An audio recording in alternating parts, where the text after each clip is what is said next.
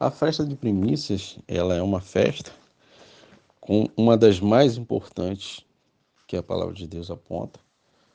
É uma, uma festa importantíssima, porque é a festa que, que, ela, que ela fala da, da ressurreição de Cristo. Primícias, ela aponta para a ressurreição, né?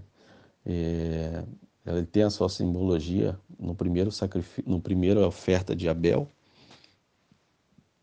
na primeira oferta de Abel, que ele traz lá no livro de Gênesis, a oferta de primícias de Abel, ele estava profetizando, Deus estava apontando, mostrando, através da oferta de Abel, que é, as primícias seria algo muito importante na vida do povo de Israel. A festa de primícias ela seria celebrada no dia 16, então você tem, já falamos da festa, de, já falamos do Shabat, já falamos da festa de Shavuot, que é da festa de Shavuot, não, desculpa, da festa de Pessa, e falamos da festa de Pães. A, a próxima festa é a festa de Primícias, que é comemorada todo dia 16. Tá? Então você tinha 14, 14 Páscoa, 15 já começa a festa de, de Pães Asmos, né? e Primícias, que é o dia 16. A festa de Primícia ela está dentro né, dos dias da celebração da festa de Pães Asmos, se vocês notarem. Né? É, porque Pães Asmos começa no dia 15 e vai até o dia 21 e Primícias ele está dentro né, de, desses dias que é, que é o dia 16, é o dia 16 de Abib.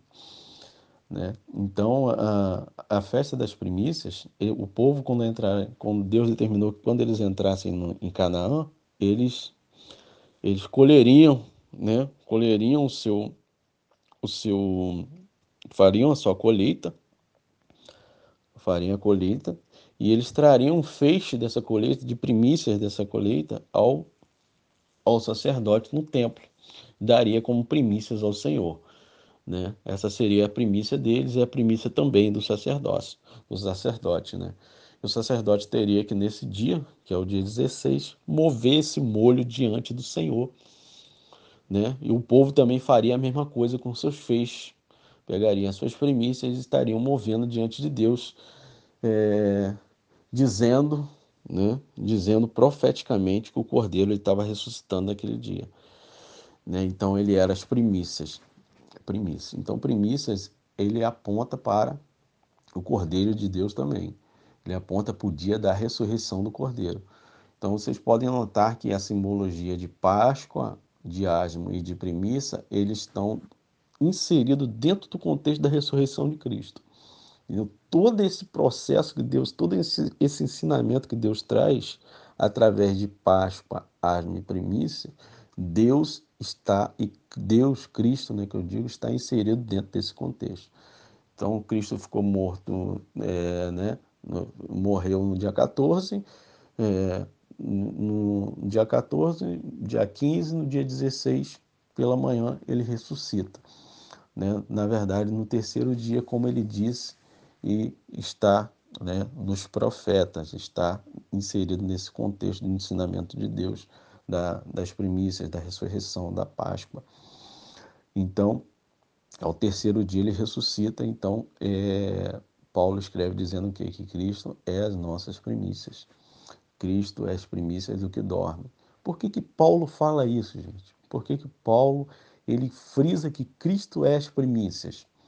É só, aí a gente vai lá no Antigo Testamento, aí as pessoas falam assim, ah, mas o Antigo Testamento não serve mais, aquilo era para os judeus, aquilo, aquilo lá é para eles, as celebrações é para ele, é tudo para os judeus, isso não tem nada a ver com a gente, etc. Aí, mas você vai lá no Novo Testamento, Paulo fala que Cristo é as primícias do que dorme. Cristo é as primícias que, que Paulo está falando? Por que, que Paulo fala a respeito disso, fala nesse sentido, dessas coisas? É, o que nós precisamos entender nas festas bíblicas, nós precisamos entender nesses ensinamentos que Deus traz através do Antigo Testamento para nós, é que isso é, é, é era tudo uma tipologia. Né? O que, que é a tipologia? A tipologia no grego é, é, é o estudo das sombras, estudo da figura, estudo da imagem, entendeu? Então, no grego, é, o tipo, ele é uma sombra, né?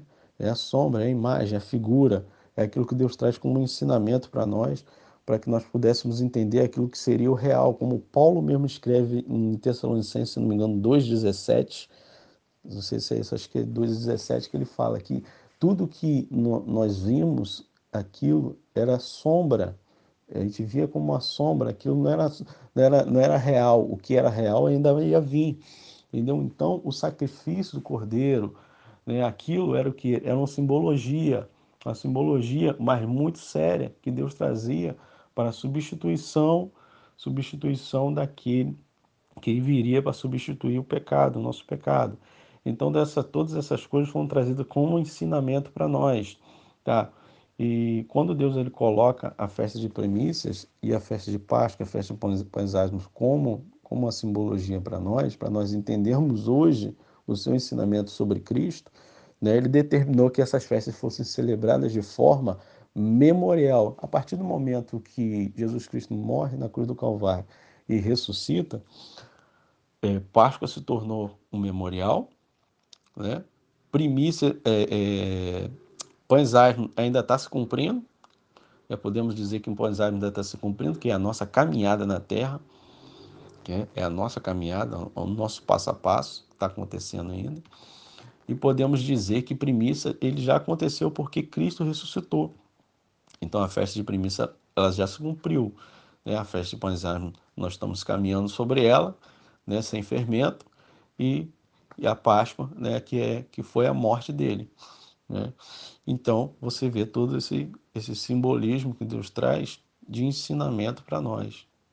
Tudo ensinamento para que nós possamos, pudéssemos compreender todo o propósito eterno de Deus quando Paulo escreve que ele diz que o, o, Filho do Homem já estava crucificado no coração do Pai antes da fundação do mundo, é porque já existia um propósito no coração de Deus. Um propósito, existia um projeto, e esse projeto veio se delineando, Deus veio mostrando para a gente gradativamente como isso aconteceria. Tá? Então nós falamos de Páscoa, falamos de asno e falamos de primícia. A próxima festa que nós temos é a festa de, de Pentecostes.